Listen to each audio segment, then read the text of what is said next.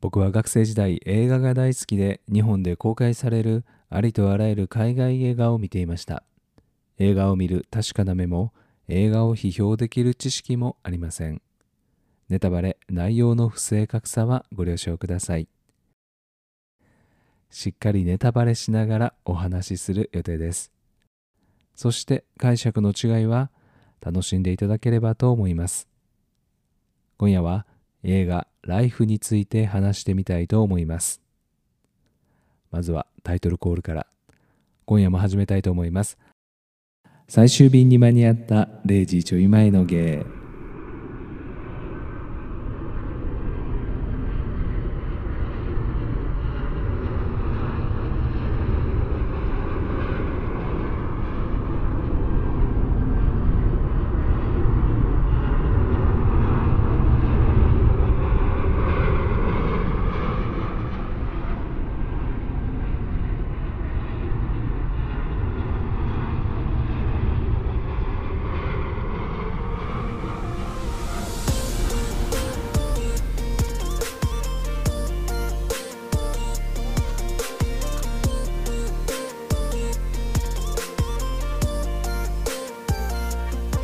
皆さんこんばんはホトです。最終便にやっと間に合った芸が日付が変わるちょっと前今日という日に家にたどり着き収録しているラジオです。ポッドキャスト番組今夜は陽介と語りませんか。6月23日配信。ゲストにマヨゲーのうどんさんを迎え人生に影響を与えた映画作品を紹介された回。洋介さんの人生に影響を与えた映画として2013年公開映画「ライフを紹介していました。この映画日本公開用の放題の記載では全て大文字で LIFE そしてびっくりマーク。つまりタイトルに記号がつきます。SNS での評価や拡散が期待される現在ではハッシュタグにならない記号を放題タイトルにするなんて短いタイトルの映画では考えられないですよね。10年という時代の速さを感じます。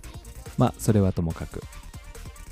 公開当時 CM などを見ていたので興味はあったんですが見たことがなく洋介さんうどんさんの話を聞いてめちゃ見たくなりました。そして今回もまたブックオフで中古を購入し見ました。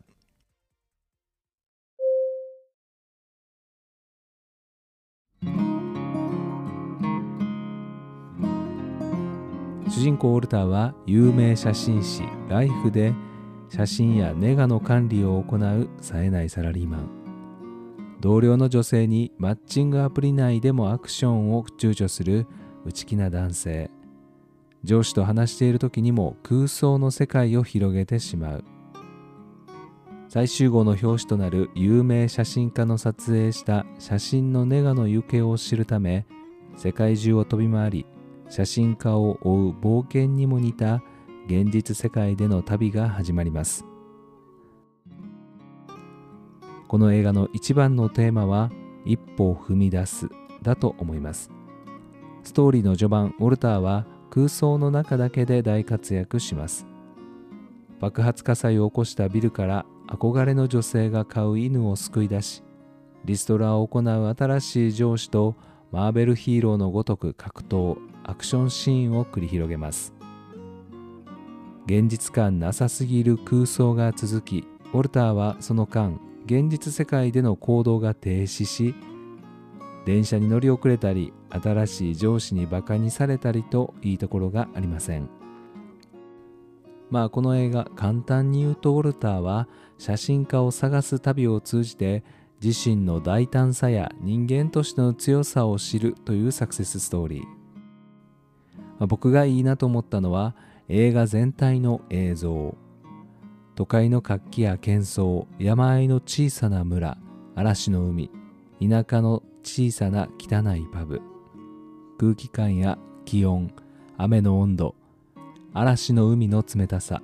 スケートボードで疾走する爽快感などがしっかりと伝わってきます。まあ、旅行という言葉に含まれる優雅な雰囲気は全くありませんが舞台となる場所がどんどん変わっていくのでウォルターと共に冒険している気にさえさせられます。うまいなと思わせるのは親や妹上司などはウォルターが空想の世界に行ってしまうことを呆れたり嘆いたりしますがストーリーでは空想を決して否定していません。写真家を追いかけて酔っ払いの操縦するヘリコプターに乗ることを一度は諦めますがウォルターは一歩踏み出し走りヘリへ飛び乗ります。その時勇気をくれたのはウォルターの空想が作り出した同僚の女性とその女性の歌声。それまでの空想は現実世界とは切り離されているのに対しこの場面では現実世界に空想を作り出しそして空想が現実世界において一歩を踏み出すきっかけとなっています。ウォルターが空想を現実世界で生き抜く目的を果たす力に変えた瞬間でした。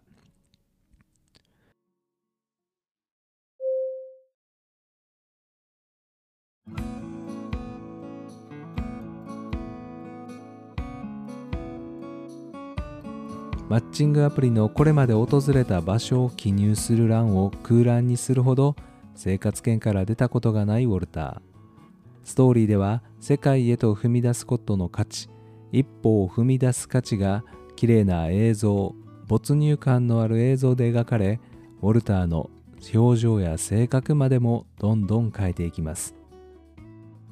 しかし世界が彼を変えたのではなく彼が自分で持っていたものに彼自身が気づいたことが彼を変えたのです。彼の冒険をするような旅を乗り越えられたのはこれまで彼が持っていなかったスーパーパワーを手に入れたわけでも特別な訓練を受けて短期間で成長し苦難を乗り越えたわけでもありません。彼がそもそも持っていた能力に価値があることに気づきそれを最大限に生かした結果旅を成功させたわけです。その一番の能力がスケートボード。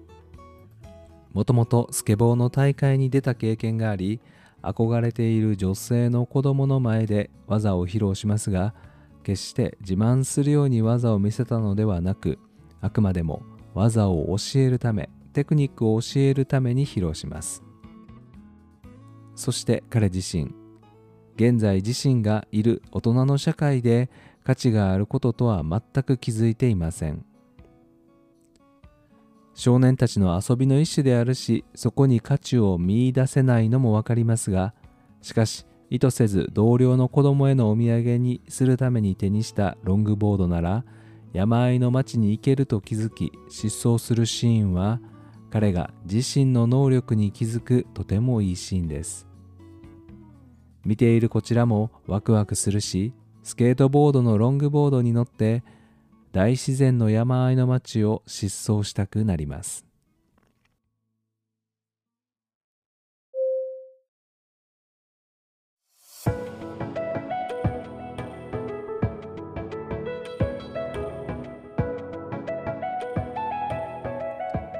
迫力のある格闘シーンや冒険シーンが目立ちますがストーリーで僕が好きなのは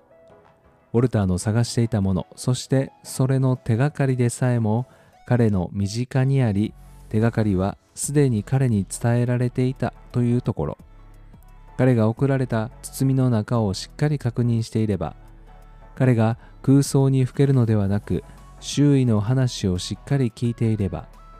劇的に人生を変えるには世界へと飛び出すことよりももしかすると身近なところに目をやれば周囲を細かく見れば容易に発見できるかもしれないとこの映画で感じました。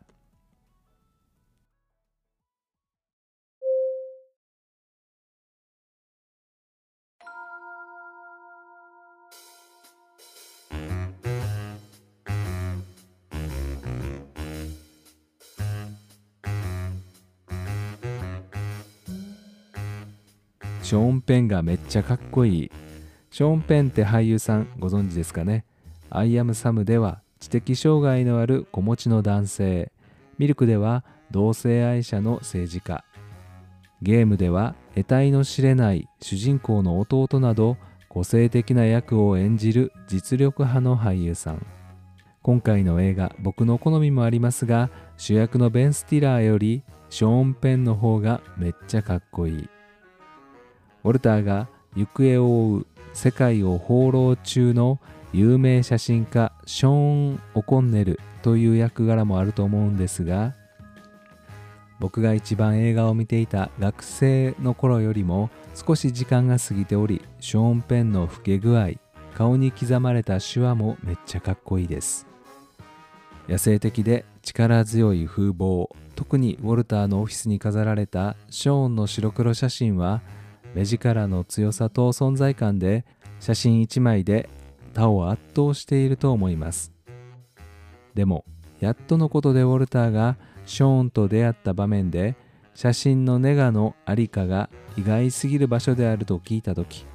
ウォルターがショーンに強い口調であなたの写真も大好きだし尊敬もしているが遊び心とはいえ大切なネガをそんな風に扱うなんてと怒ります。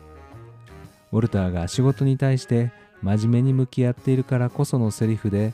ウォルターの怒りとまた仕事への真摯な姿勢を感じさせる反応にびっくりしながらでも嬉しそうにも見える表情でショーンは謝ります。その謝る表情がめっちゃ可愛い。大人が見せる色気と遊び心と謝る表情とめっちゃ虜です。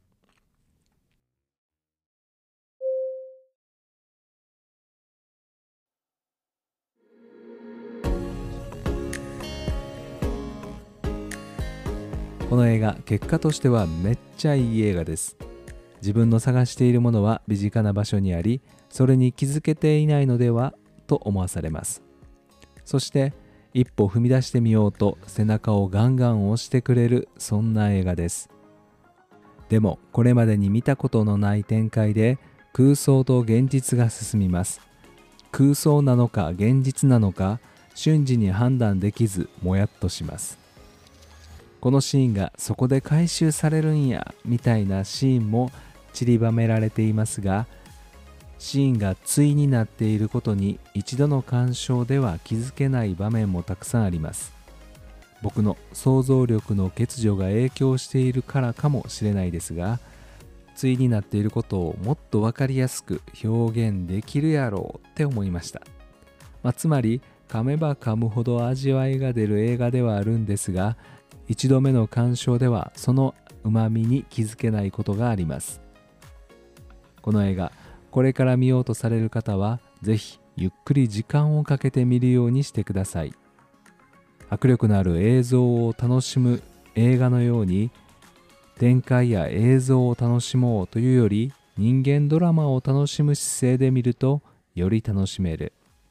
うまみが味わえると思います。